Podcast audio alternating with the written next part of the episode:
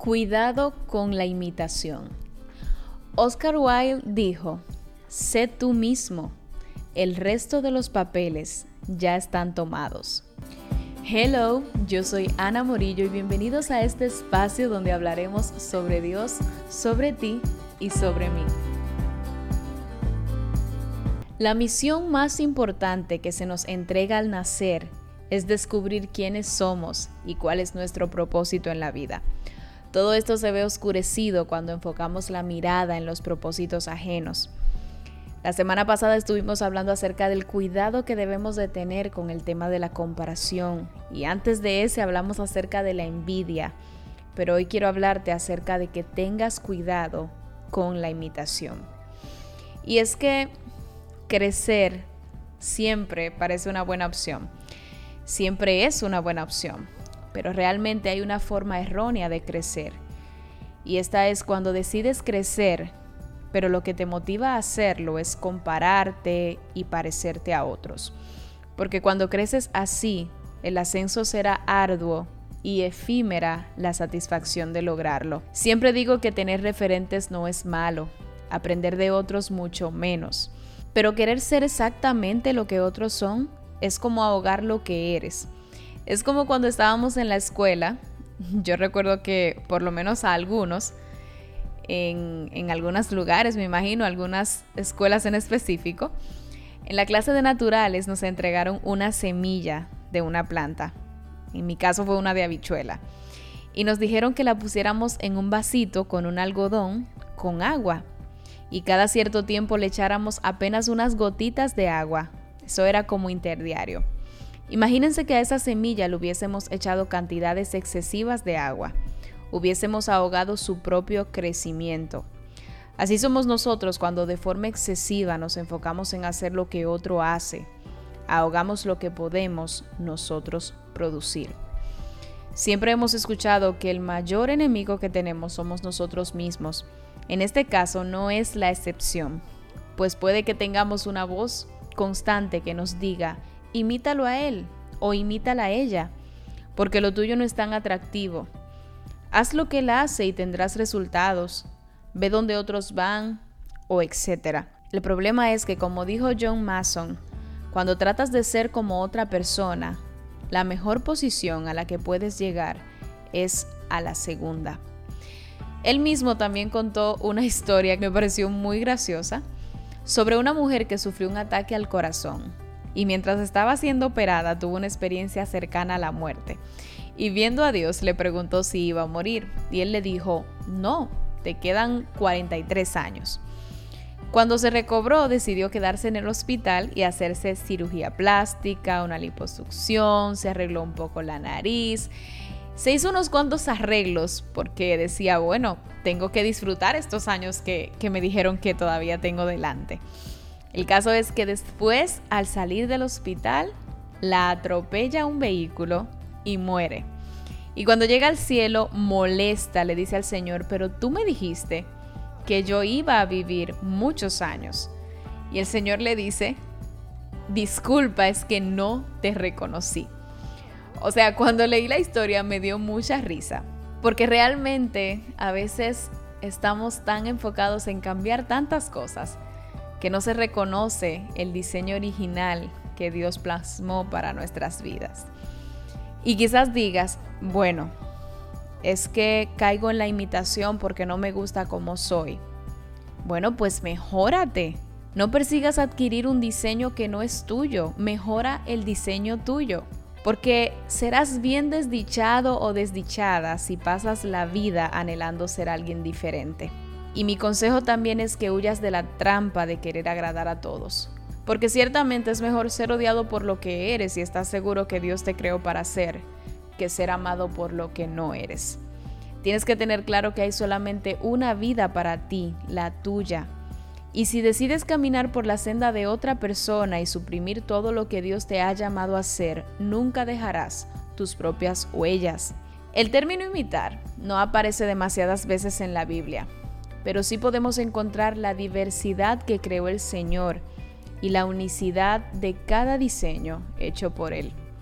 Si te dedicaras a orar más para que Dios te muestre ese plan específico y único que creó para ti, que quizás sea parecido a lo que otros hacen, pero nunca será igual, porque tú con las cosas que te caracterizan, tu personalidad, tus cualidades, lo especial de tu carácter, todo eso es el cableado perfecto para una asignación única y especial. Por eso hay profesionales de una misma área, pero que realizan sus trabajos de forma diferente.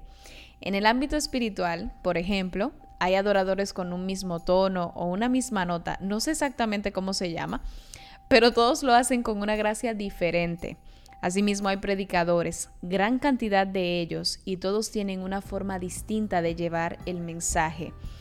Quiero creer que Dios ama la variedad y por eso no nos hizo a todos iguales, por eso nadie es como tú. Es mi consejo para ti que persigas encontrar todo lo que Dios dispuso para ti y ora incluso para aprender a amar eso, a mejorarlo y a pulirlo sin necesidad de vivir anhelando ser como otros o caer en el error de volverte una copia de algún diseño original. Frente a esto quiero recordarte lo que dice Proverbios 23:7, porque cuáles son sus pensamientos íntimos, tal es él, hablando del hombre. Caer en el error de imitar es producto de dar riendas sueltas a sentimientos de inconformidad que luego trabajan en tu mente y te hacen accionar en lo fácil. No caigas ahí. Ora a Dios y entrégale aún tus pensamientos más íntimos acerca de cómo te sientes para que eso no se vuelva un filo en tu contra. Ahora bien, a este episodio quiero añadir una sesión especial, porque quizás seas de esos que no te propones imitar a nadie, pero te señalan de hacerlo. Mateo 26, específicamente en el versículo 69, aquí vemos una historia muy triste, pero que a su vez encierra el poder de la influencia. Dice la palabra, Pedro, entre tanto, estaba sentado afuera en el patio. En esto una sirvienta se le acercó y le dijo, tú también andabas con Jesús, el de Galilea. Pero Pedro lo negó delante de todos diciendo, no sé de qué estás hablando. Luego se fue a la puerta, donde otra lo vio y le dijo a los demás, ese andaba con Jesús, el de Nazaret. De nuevo Pedro lo negó, jurando, no conozco a ese hombre. Poco después los que estaban allí se acercaron a Pedro y dijeron, seguro que tú también eres uno de ellos, porque hasta en tu manera de hablar se te nota.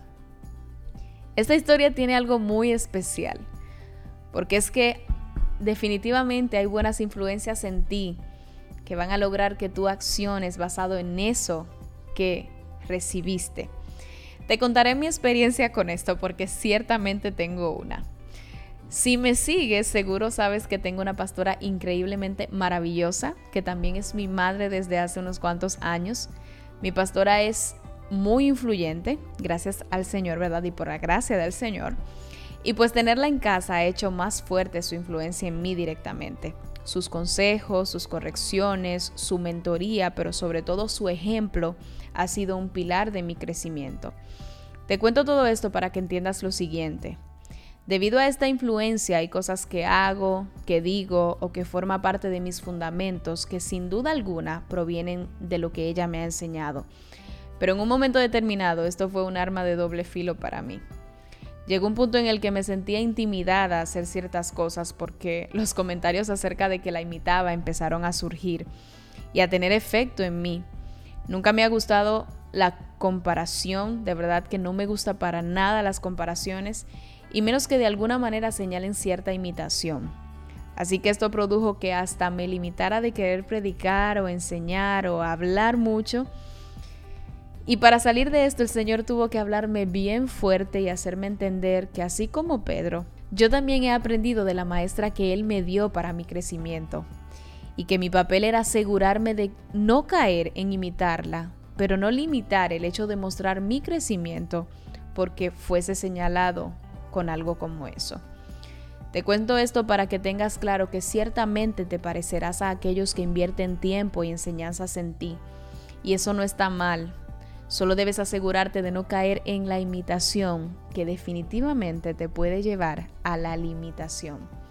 Porque imitar a otros limita lo que desde antes de tu nacer Dios depositó en ti, que necesita ser desarrollado.